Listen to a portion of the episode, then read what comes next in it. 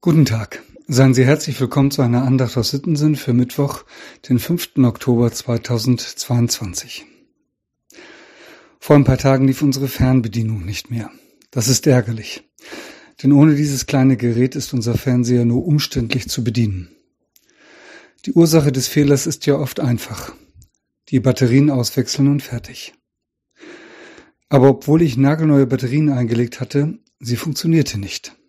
Nochmal auf, Batterien noch einmal andersrum rein, immer noch nichts. Dann habe ich mir das Batteriefach noch einmal genau angeguckt. Es hatte sich, warum auch immer, etwas Grünspan über die Kontakte gelegt. Den habe ich entfernt, die Batterien etwas hin und her gedreht und siehe da, sie hatten Kontakt. Der Fernseher reagierte wieder. Manchmal ist es eine kleine Ursache und die Verbindung stimmt nicht. Und wenn die Verbindung nicht stimmt, kann es sein, dass dann gar nichts mehr läuft. Das Alte Testament spricht oft von einem Bund Gottes mit seinem Volk Israel. Es gab einen feierlichen Bundesschluss, an dem Gott seinem Volk seine Treue zugesagt hatte. Und umgekehrt hat das Volk Israel Gott versprochen, die Verbindung zu ihm nicht aufhören zu lassen. Und trotzdem, die Geschichte des Volkes Gottes ist voll von Unterbrechungen. Es war wie bei meiner Fernbedienung. Sie hatten den Kontakt verloren. Was man so einfach sagen kann, hat doch schwere Folgen gehabt. Das Volk Israel ist durch bittere Krisen gegangen. Jeremia zum Beispiel lebt und wirkt in so einer Krisenzeit. Krieg und Zerstörung, Tod und Trauer muss er mit ansehen. Und er deutet das mit vielen seiner Zeitgenossen so. Vieles hat seine Ursache darin, dass wir den Kontakt zu Gott verloren haben. Man kann das nicht immer alles so eins zu eins übertragen, aber manch einer von uns könnte bestimmt auch aus seinem Leben von Phasen erzählen, in denen der Kontakt zu Gott nicht mehr da war oder schwächer war. Ich jedenfalls kenne solche Phasen.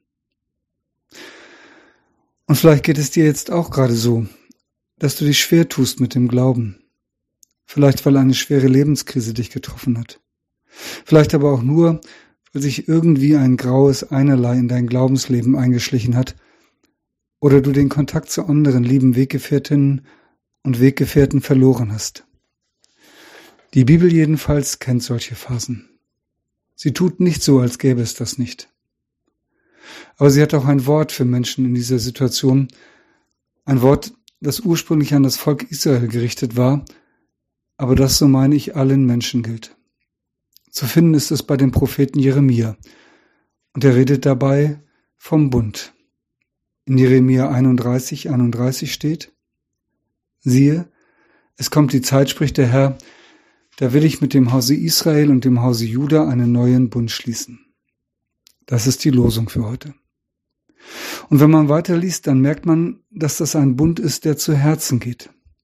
Es ist ein Kontakt, den Gott ganz tief mit in das Innere unseres Wesens legt. Und er gründet in der Vergebung. Egal, was auf deinem Weg war, sagt Gott, meine Liebe ist stärker. Deshalb wird auch dieser neue Bund stärker sein.